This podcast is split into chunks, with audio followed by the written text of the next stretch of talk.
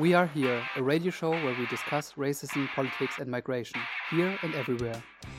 نحن هنا برنامج إذاعي يناقش العنصرية ضد اللاجئين، السياسة والهجرة هنا وفي كل مكان. Aquí estamos, un programa de radio donde discutimos de racismo, política y migración, aquí y en todas partes.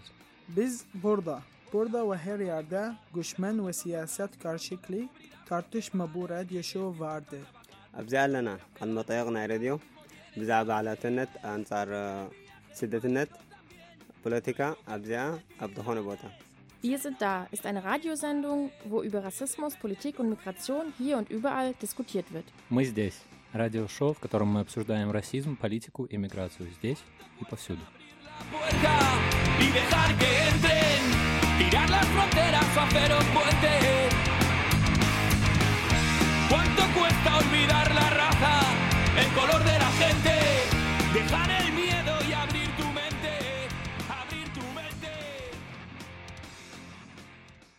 Today is Monday, and we are back on the Coloradio with We Are Here.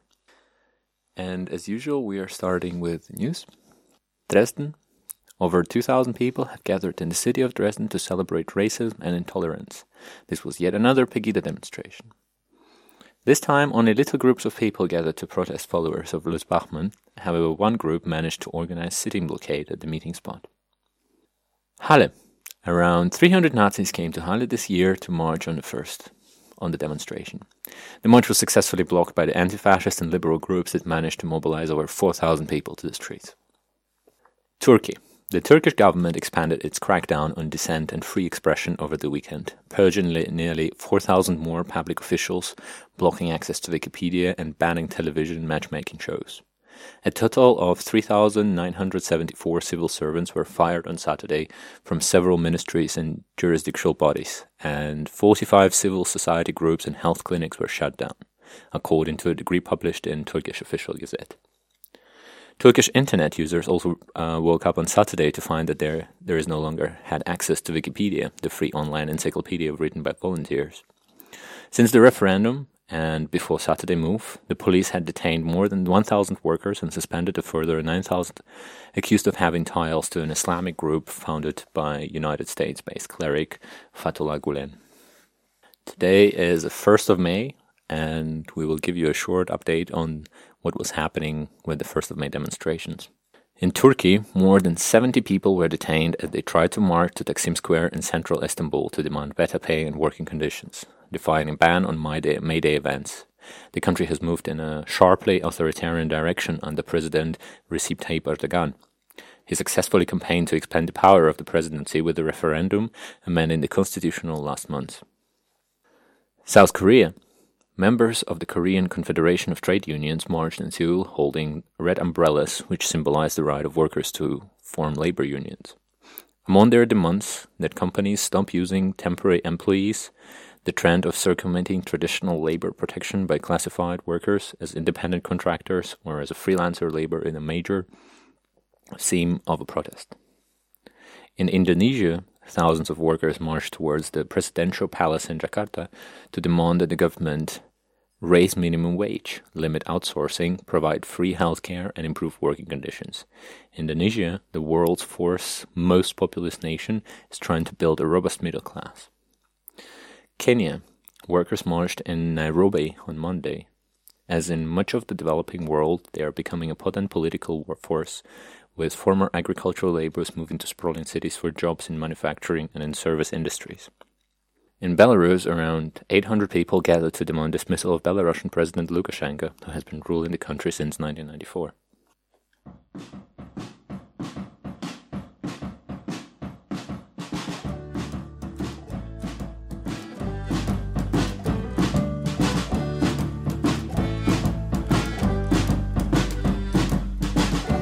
Doll, you never show me nothing but kindness. She would say, I know how sad you get. And some days I still get that way, but it gets better. It gets better. It gets better. Sweetie, it gets better, I promise you. And she'd tell me, she'd tell me, she Your heart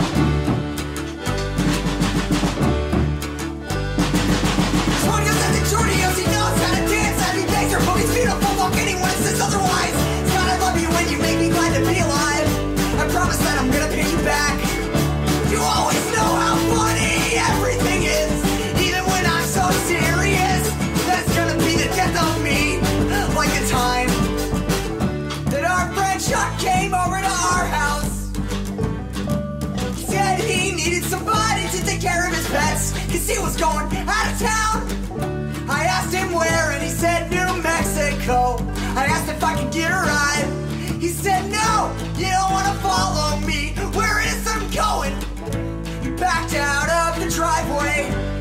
It was the last time we saw him. Cause he drove straight to his parents' cabin and put a bullet in his head. Your heart is a muscle, the size of your fist. Keep on loving, keep on fighting, and hold and hold on. Hold on for your life, for your life, for your life. Your heart is a muscle, the size of your fist. Keep on loving,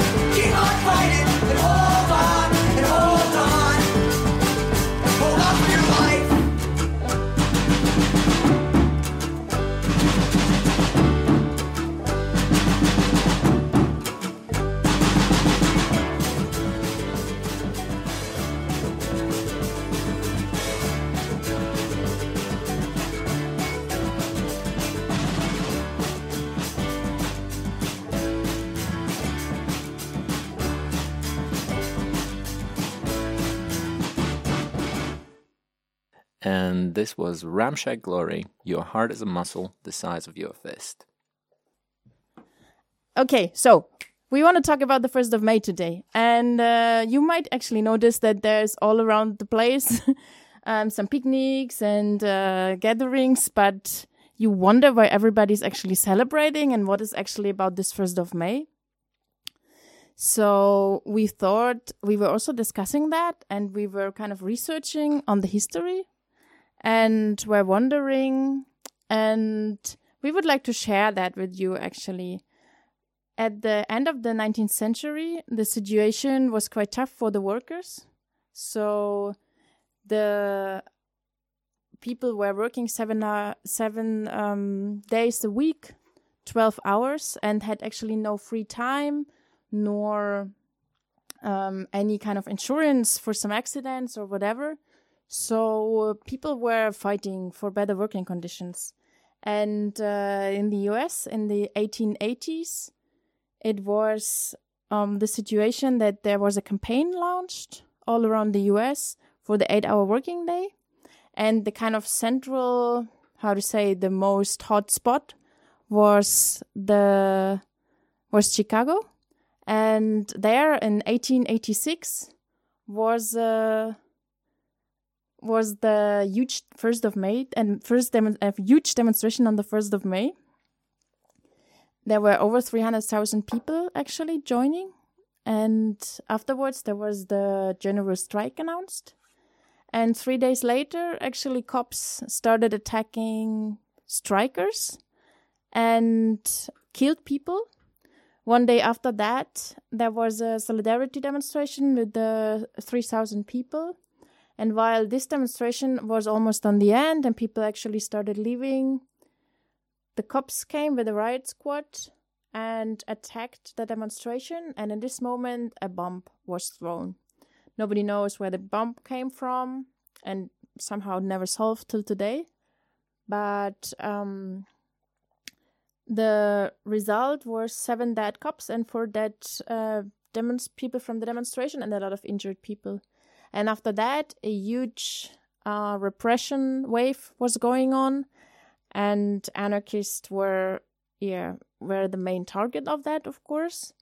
And as a kind of example, they chose eight people, which were yeah you can consider leaders of the union movement in uh, Chicago, which were quite well known activists. Um, they were kind of representative to the whole anarchist movement. They were addressed with this repression and were sentenced to death. So, three people were actually executed.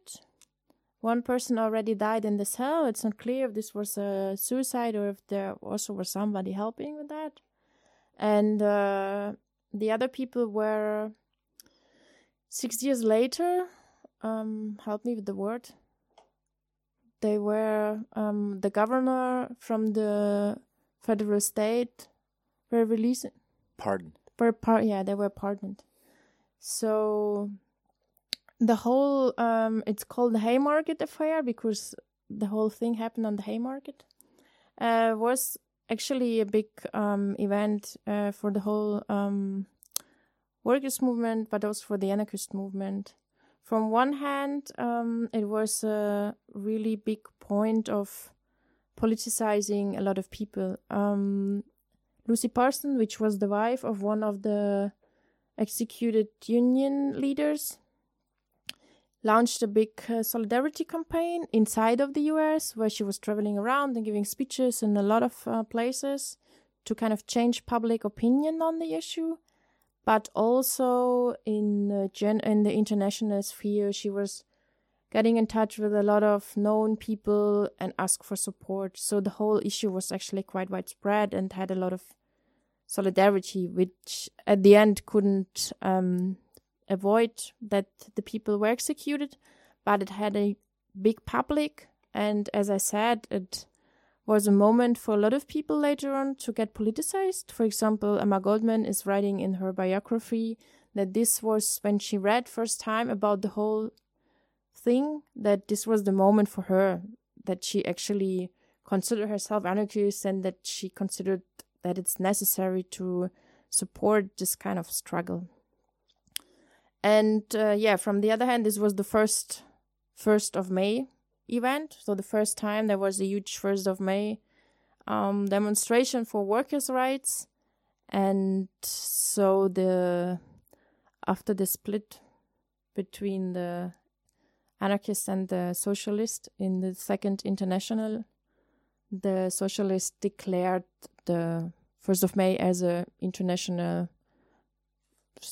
day of struggle and since then it was since 1890 basically it was yearly um, annually celebrated somehow. Um, at least here in germany it was always in the way that it's some mass gathering but also celebration and um, concerning working issues.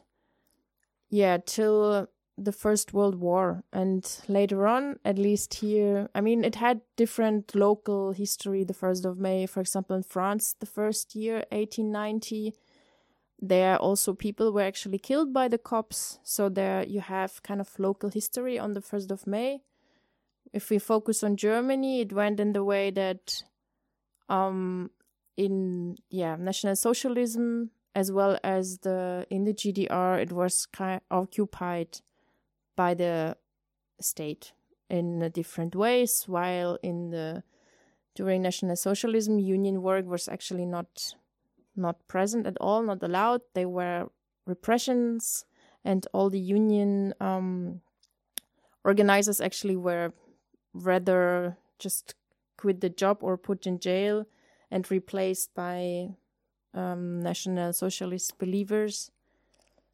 Um, the whole union work did not happen anymore. And the 1st of May was not really the union work rather than the German, uh, for the German workers. And in the GDR, it was also, there were no, uh, no uh, union work because in the socialist heaven where everything was fine, of course, nobody needs to, to struggle for the working rights. And this was a joke. Um, and after that, or I mean, in our days right now, what we see is kind of a de radicalizing and depoliticizing of the whole day. First of all, in almost all Europe, it's a really official state celebration day or holiday, which means that there's no point in striking because nobody has to work. At least, I'm sure, there are always still people working, but in general, the most of the population does not have to work.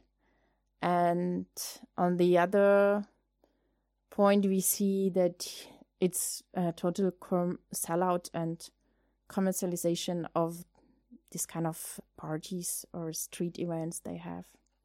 So yeah, what we see is that the the idea why it appeared somehow got forgotten, and in our days where we are living in the capitalist society, there's also not really an interest on looking actually towards the reason why it appeared. And all parties and unions are really kind of pacified, supporting the system. So, yeah, I think with that short story, we would like to give an give some thoughts for you also to think about and maybe consider next 1st of May what to do if you really just want to join the street party and eat some sausage, or maybe there are other options and you can get a little bit more radical.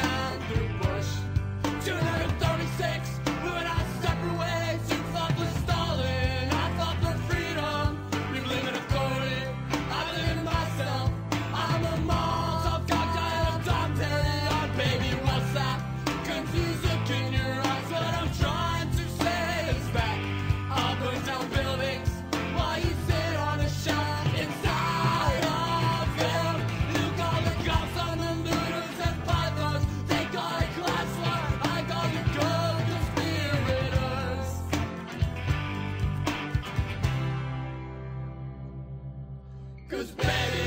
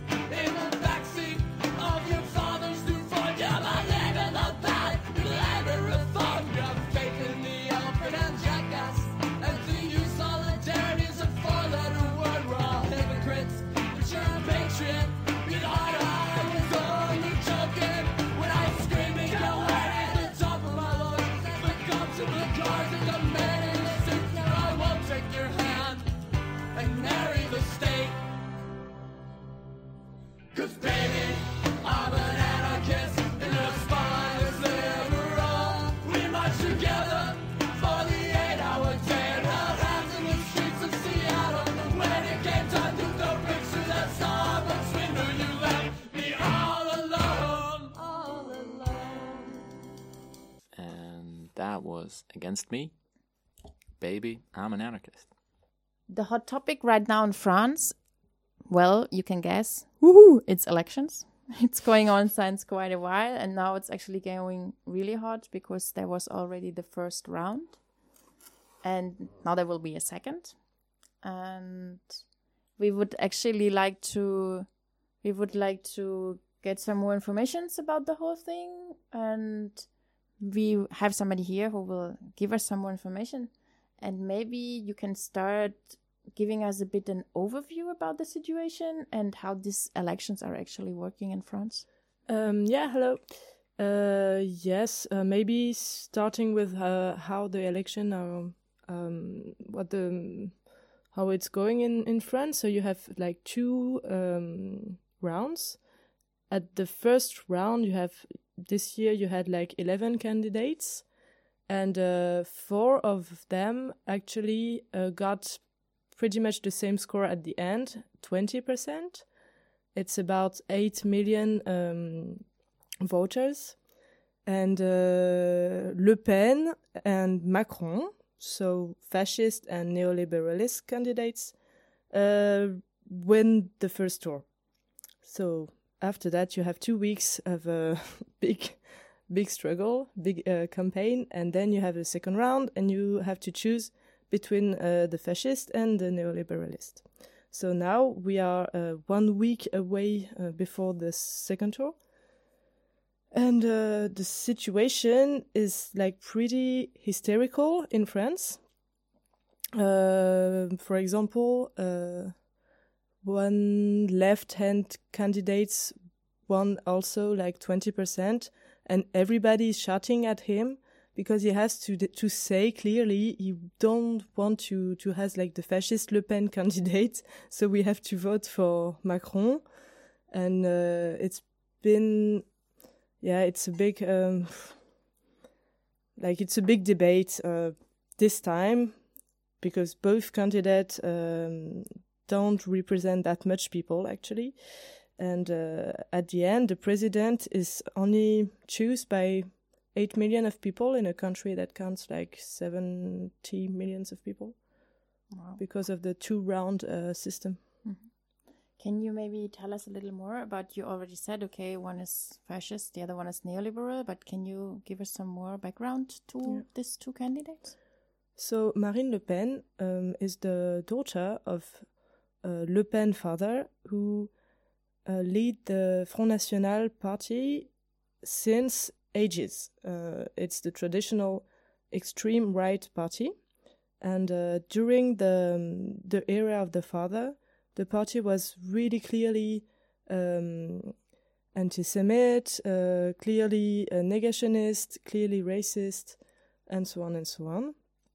And since it's the daughter that are running the party, she uh, make a strategy of uh, clearing that out and uh, making that politically correct. So she avoid to say that Muslim people should leave the country, or she avoids to say that um, the Shoah didn't happen or something like this. So uh, most more and more and more people vote for her, even if uh, they were not voting for her father, for example. But still, the party is the same. Um, and for Macron, he's been in the um, government of uh, our actual president Hollande. He was the, min- uh, the minister of economy. He's a banker. He worked. He used to work in a bank for a big group, and he wants to have a, like a neoliberal, uh, pro-European, uh, kind of all the same shit uh, program.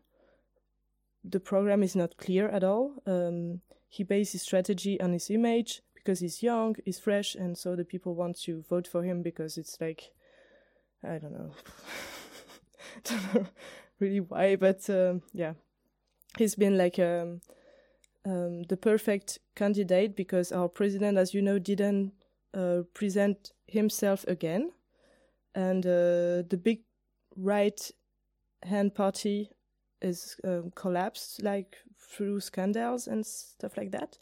So is um yeah is like the perfect candidate for the actual system. Yeah. Okay, thanks.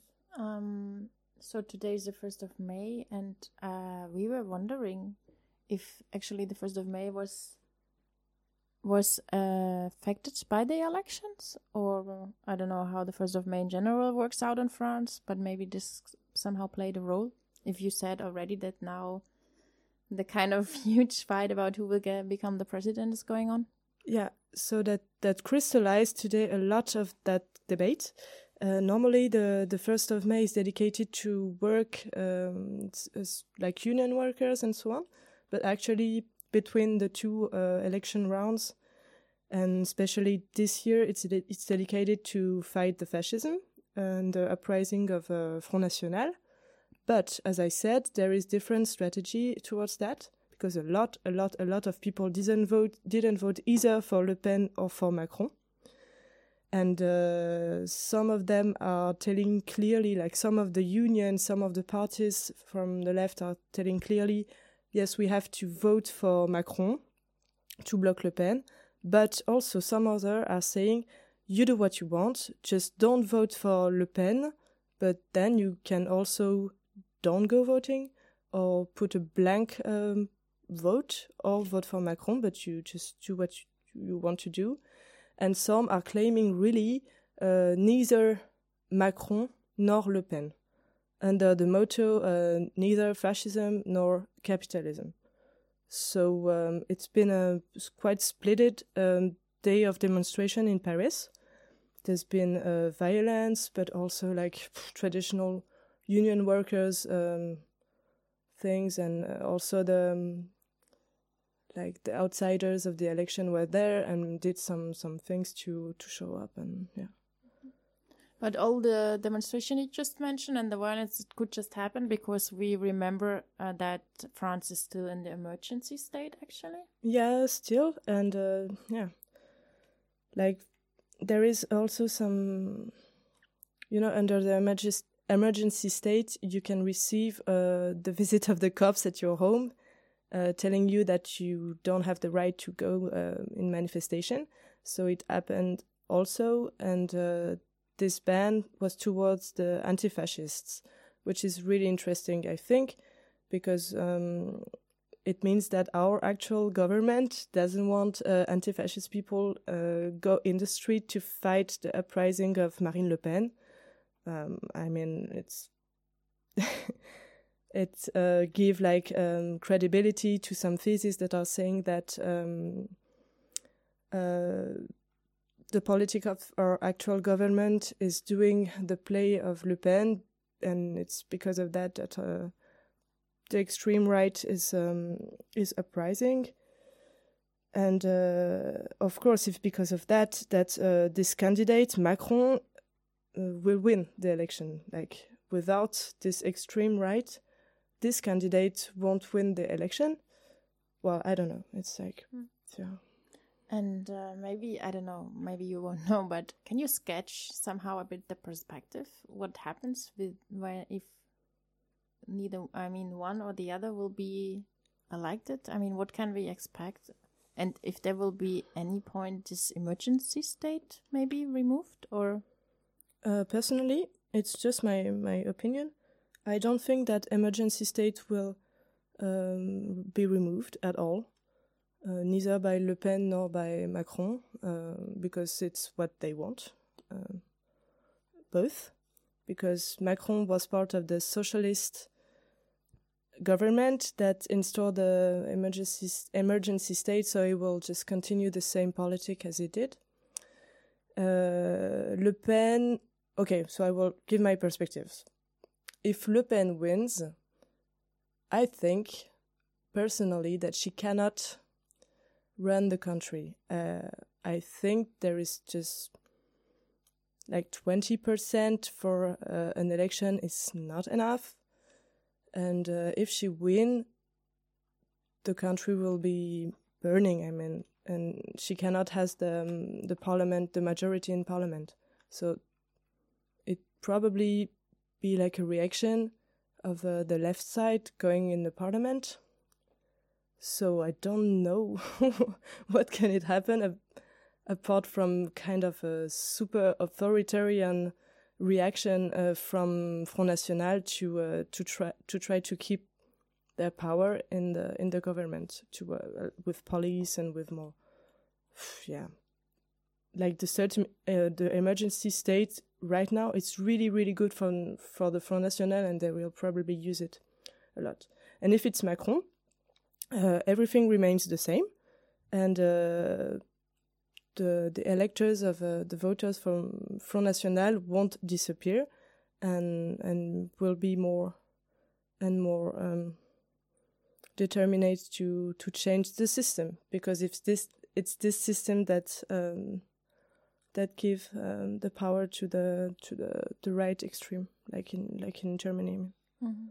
Why, c- why was it possible, actually, that the right wing party could rise so much in France? I don't know if you remember, but in 2002, um, Le Pen father won also the first tour of the election. So uh, in 2002, I mean, it's it's already 15 years. 15 years, um, and uh, so it's like then you you go like 10 years back of that. So it's been like more than 30 years uh, of this system, this this politic um, that make the rich richer and the poor poorer, and this neoliberal party that um, that make the the people feel like aside, left aside, and uh, and I mean it's yeah, it's not a surprise. It's really not a surprise. And uh, in 2002, that was a surprise that Le Pen came to the second round. This time is not, and that's why the people doesn't want to to vote for Macron either. It's not the same reaction in the street, and we you, we can see that clearly clearly. And it was really shock, shocking back in the days, and now it's not shocking. Everybody is fed up of the system. Everybody wants to change. So it's either with a right extreme or left radical that should change it. But everybody's fed it's is fed up from from Macron as well. And how could it um, be possible? Because the populist right wing party give easy and authoritarian answer to, to complex problems. Uh, so um, the countryside and the, the workers can easily find a response where the left party just abandon, ab- abandon them. And that's also the problem of the, the left wing party in France that just gave up um, this cause. Yeah. And who actually um, Le Pen lost in 2010? Like who won? Uh, 2002. Who won? It was Chirac. Okay. So uh, the the president that was before. Okay, well, um, thanks a lot for for this information. Mm. I don't know what to say. If we hope, maybe we hope an enormous uprising after the election to tear down the new president. Yeah, it's or what else we can say actually. it's very difficult. Like for me, for example, I feel very, very bad because of that. I mean, if it's Le Pen, it's terrible because she's a fascist and a racist and so on, and we are fighting that for ages. Um, like, I mean, we we don't need that, that's for sure. But we're also fighting uh, what represents Macron. So I don't want Macron either. And um, I mean, what are the best conditions to to struggle um, to continue struggle. Maybe it's Macron and it's not Le Pen, that's for sure, because Le Pen is very, very authoritarian and there will be police everywhere and it's not good for us. But still, um, keeping the same system, it's it's making the game of um, all the, the people that are fed up of that and, and then they go to Pegida, they go to Le Pen and they go to I mean it's not a solution either. So yeah. I don't know. I will see what I do on Sunday. I, I'm not sure if I will go to vote actually. yeah. Yeah. I mean, yeah, I mean, it's hard to kind of take the responsibility for the choice. No? Yep.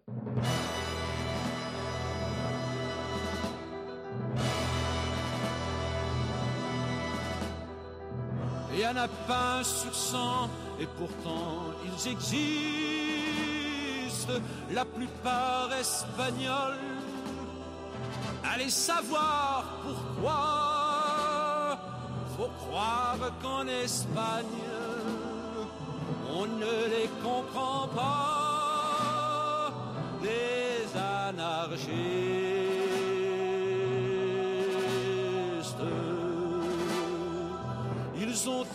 Ramassé, des beignes et des pavés.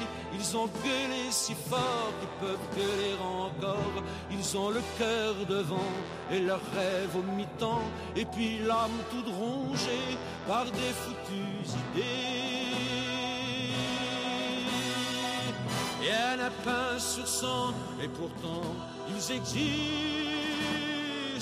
la plupart fils de rien, ou bien fils de si peu. on ne les voit jamais que lorsqu'on a peur d'eux, les anarchistes.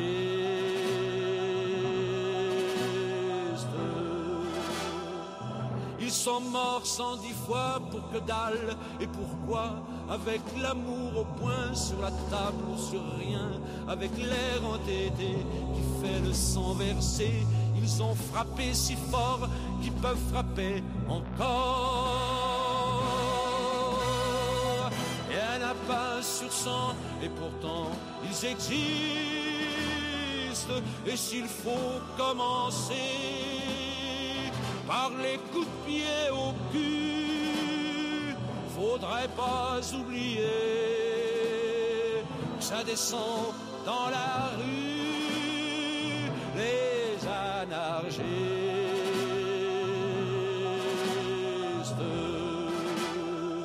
Ils ont un drapeau noir en berne sur les soirs et la mélancolie pour traîner dans la vie des couteaux pour trancher le pain de l'amitié et des armes rouillées ne pas oublier. Qu'il y en a pas sur cent et pourtant ils existent et qu'ils se tiennent bien. Bras dessus, bras dessous, joyeux et c'est pour ça qu'ils sont toujours debout, les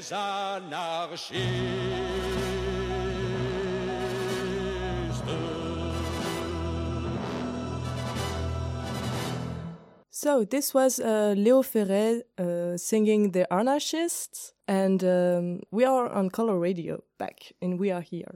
Okay, and uh, I think it was two um, shows ago.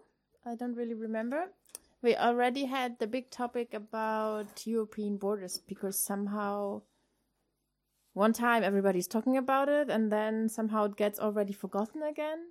So we already were uh, talking about the topic to, um, yeah, as I said, one month ago, and tried and tried to picture the situation right now on the European borders, because there are still people, and as we knew or as we know that the borders were closed, a lot of fences were built, and then somehow people thought, okay, it's not an interesting topic anymore, so just don't let's talk about it anymore. But yeah, as I mentioned, that there are still people people who would like to have a safe place to stay and to come partly from really far away. And we couldn't kind of capture every thoughts we wanted to present. But there were, so this is what we're going to do today. There were people in Serbia, in Belgrade, and they were there with the, with a mobile clinic. And yeah, maybe actually you can give us a frame or introduce the project, uh, what was going on there. Yeah. Um, as you said already, it, it was um, the basic idea was to build a mobile clinic and then to um, drive to certain points where many people get stuck on their way um, into the European, into the Schengen area. Um, and the idea came from a group of um, Scottish activists um, who thought about how they could use their skills, like to support people to cross the borders and um, to make their way into Europe. And so they they built this clinic in an old trailer, and in the end, about five or six people um, drove this clinic down to the south of Europe. Um, and there were two nurses, nurses who um, managed this clinic over the way, and um, most of the time the clinic was used in uh, Italy, in Ventimiglia, which is the um, the city on the border between Italy and France, where a lot of people get stuck, and um, again for quite a long time, as you already said, in Belgrade. Yeah. Okay, um, where, I mean, why did you decide to go to these places? It just was on the road, or how did you came up with that? Um, yeah, the ideas came from the information of other activists who were, um, our, our friends were um, in that places in south of Europe and said those are the places where people get stuck, where they can't go on. And in Ventimiglia, it's for example because it's just right at the border, uh, while in Belgrade it's a little different the situation. Um, that um, there's a huge camp inside, right in the middle of Belgrade, in the in the main station of Belgrade, um, where people have quite a good infrastructure comparing to um, to other camps. So even if it's not at the border, people come back from the border if uh, if they don't manage to cross it. They come back to Belgrade, use this infrastructure to recover, and then go for another attempt. So there were also the ideas to go to other places, but sometimes it just turned out that um, it doesn't make sense to build up a clinic there because people already have good health care, or because there are just not many people, or it was hard to to find them. And um, how can we imagine? I mean, what are you treating? Do you make operations or you give people some, I don't know, So pills or yeah, maybe? The, the idea of the nurses was um, to treat very simple wounds and simple injuries. Um, because of course there are many people who have um, uh, who die during the, the travel and who, who have huge injuries and and are very sick. But it's also a very common problem that people um, just get tired of walking a lot um, and and have like simple um, sickness uh, which should be treated, but people just don't take care of it because it, it doesn't seem so important. So that was the idea um, to make mostly uh, foot care actually. So foot massage, um, treating um, fungus and scabies, but of course also other things. So in in Italy it was mostly this, like treating people's feet and legs, so it would be easier for, for them to keep on walking.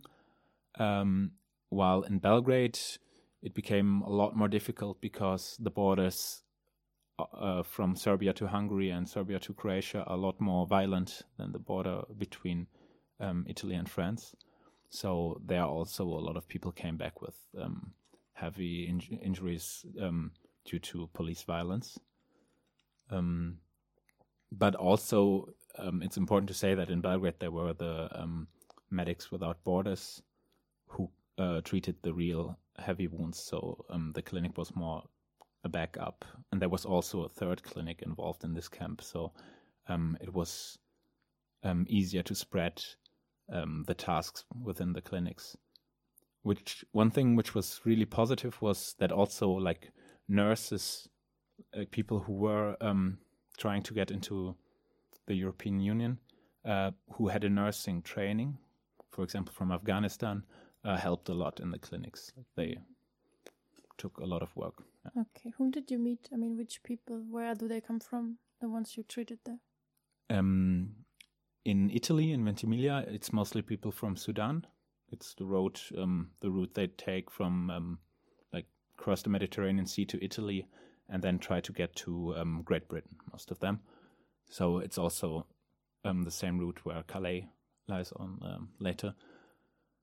Um, and the people there were mostly in a lot better condition because um, they were already in the in the Schengen Raum in uh, in Italy, while in Belgrade it was mostly people from Afghanistan and Pakistan, and there, um, yeah, they they had a long a lot longer way already behind them, and um, a lot of times it was a lot more complicated there. Yeah. What problems did you face during the project, actually? Um, once, of course, there was the problem of moving the clinic to certain countries because, for example, into Serbia, it's nearly impossible to get. Um, like if you if you would have a car with a lot of clothes or shoes inside, uh, and at the border this would be discovered, you, you wouldn't be able to cross it. So um, there was always necessary to to be very careful on how to show up. So uh, normally we try to just um, pretend to be um, going to a festival or whatever and not mentioning what it was about. So there was a lot of police control, of course, um, because there are these anti-solidarity laws in Serbia as well. Um, so with a lot of repression, they try to prevent people from doing um, this support uh, for people who, who try to get into the EU. Mm. And then, of course, um, sometimes the the problem of having nurses in the clinic but not doctors and not being able to treat some stuff. But they're mostly it was possible to just pass on the um, the task to to the real doctors who were luckily who were there. So can we imagine that Serbia would wouldn't like people to help, right? Especially not yeah, yeah, from definitely outside. not. Yeah, and now in Serbia there were the elections while we were there, um, so it become more and more. It becomes a very authoritarian state as well.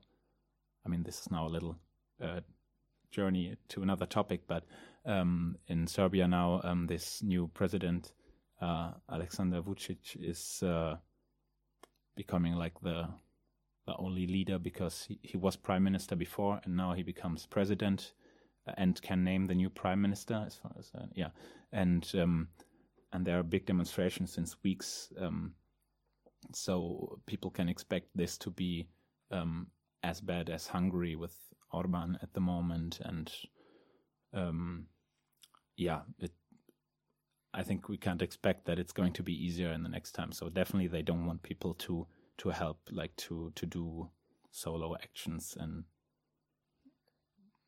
yeah, supporting people.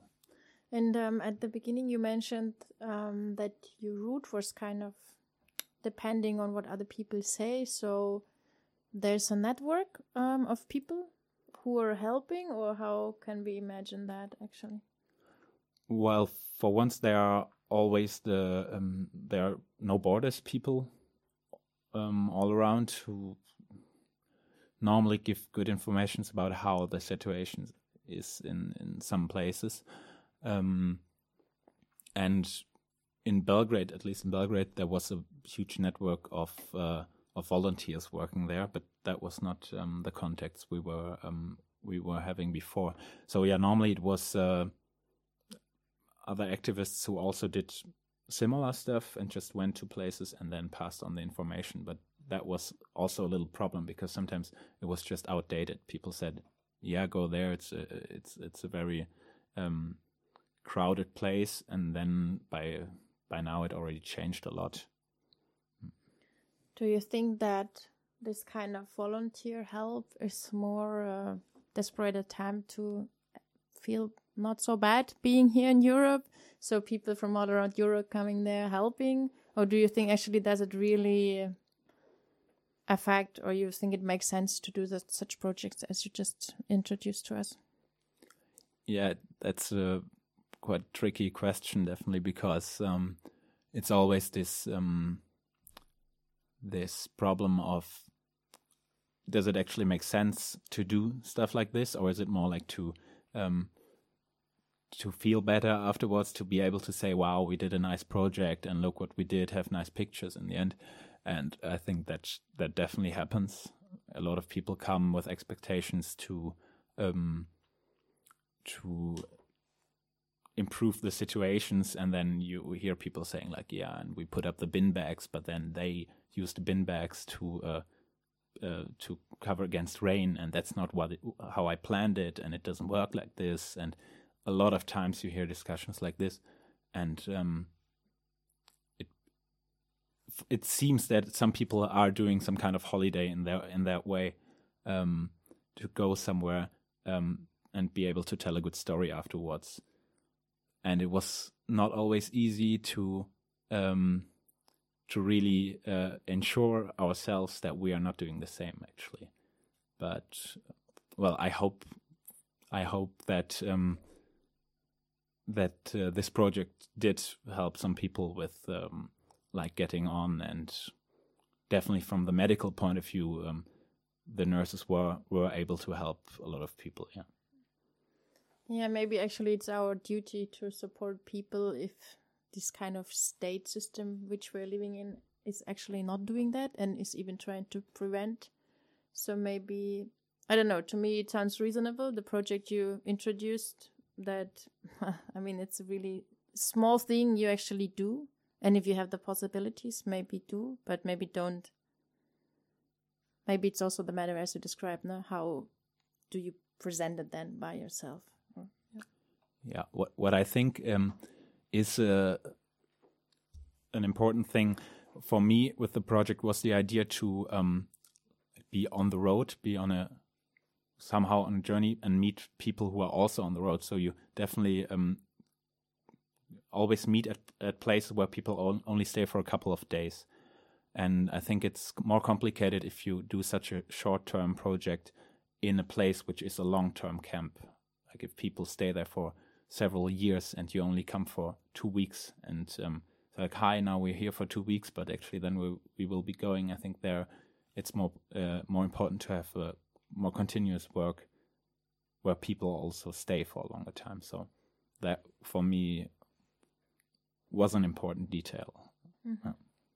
Yeah, maybe actually it's hard not to establish this kind of long-term projects. I mean, we remember, for example, in Greece, where there were squads self-organized by activists as well as people who were searching, who came from Syria and other countries, and tried to just self-organize, also to get out of this situation where you were so powerless. But actually, the state was quite repressive towards that. So most probably, I don't know how's the situation in Belgrade, but maybe this kind of long term has also some certain end because I mean, usually I can imagine as you described the situation in Serbia right now, nobody's really happy with having a huge camp next to the main station in the middle of Belgrade. Yeah, and it's definitely something which is not going to stay for a long time. Like we, um, there's a huge construction site because in Belgrade, um, they are going to have a very posh, um, a new square in the harbor, like in Hamburg or wherever. Um, and you can literally see it coming towards the camp closer and closer every day. So yeah, at some point this camp is going to be evicted for sure. For now, it's it's all right. Cops don't really go in. Like um, nobody's bothered a lot. Still, definitely there are also problems around, but um, it's quite calm. But yeah, soon it's it's going to be over. I'm sure.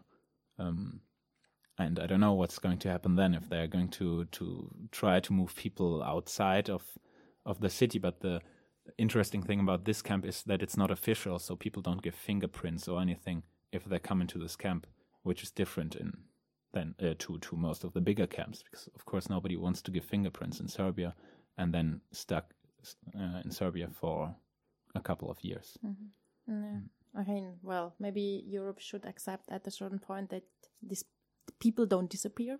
People are there, and we have to deal with that, and hopefully in a more humanitar- humanitarian approach. Yeah. But yeah, thanks a lot for your critical insight perspective, Yeah, thanks. and uh, yeah, good luck with the maybe next project.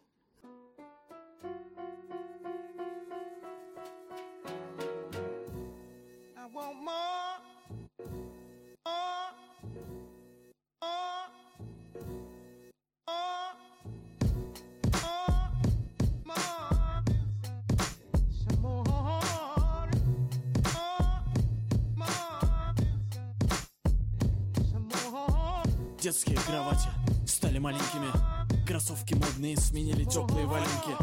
Карандаши цветные поменяли на валики. На вилы то, что было мило вчера. И удары вваливают такие, что встать едва сможешь. Ты Давай, ты же жизнь хотел свою сделать сложнее. Давай же, мы скоро к ней возложим цветы. Жесть градирует с каждым днем, они все идут своим ходом Раньше пальцем журили, а теперь в районе 15 суток. А судьи кто? И ты понимаешь, что ты в театре абсурда на первом ряду. Воду огненную внутрь, брат, кинь в меня улыбкой беззубой. Давай в аду с тобой встретимся и будем безумны там. Давай в аду с тобой встретимся и будем безумны там Давай в аду с тобой встретимся и будем безумны там. Теперь в одном ряду с героями фильмов без хэппи-эндов. Затасканные, умотаны, словно тряпки из секондов. Поелозило еблом наш отряд. Но мы пока в порядке еще. И пока мы такие, запомни нас умытыми и нарядными. Ведь завтра мы можем пополнить невзначай легионы ублюдков Пока есть что-то светлое во мне, держи меня за руку Пока от отчаяния помогает вино из горла и чай горячий. И эта хуйня вся похожа на начало конца. Раньше пальцем журили, а теперь в районе 15 суток. А судьи кто? И ты понимаешь, что ты в театре абсурда на первом ряду. Воду огненную внутрь, брат, и кинь меня улыбкой без зубой Давай в аду с тобой встретимся и будем безумны там. И будем безумны там. Давай в аду с тобой встретимся и будем безумны там Давай в аду с тобой встретимся, будем безумны там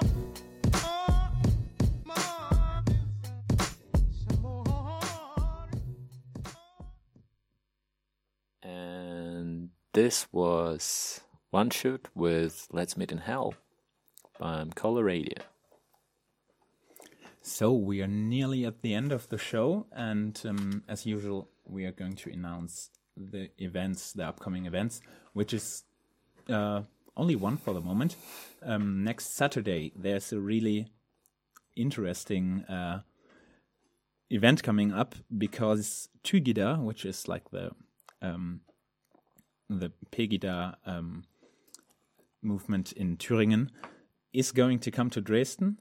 Uh, to uh, demonstrate to do a pro Marine Le Pen demonstration. So that actually unites all the topics we had today. Um, we have France. Um, we have uh, we have fascists coming to Dresden as usual, um, and it's going to be a huge mess. And um, there's a network of of anti-fascist groups um, in Dresden who is going to do a counter demonstration. Um, so that's on Saturday, the 6th of May, at 1.30 p.m. on Neumarkt, which is the square um, close to Frauenkirche. Um, so come and um, and support this. Mm. And then, well, this is not an event we are going to announce, but next Monday is the 8th of May, uh, which was the end of World War II in uh, 1945. And usually there are some um, spontaneous events uh, in most of the cities, so um, keep looking what's going to pop up. Mm. One update from now on, we are um, going to air our show on uh, at 8 p.m. Before it was at 9 p.m. Maybe you realized. So um, we see you again in two weeks at 8 p.m. Yeah. Thanks for listening. And this was Black Rose with We Are Here. See you around.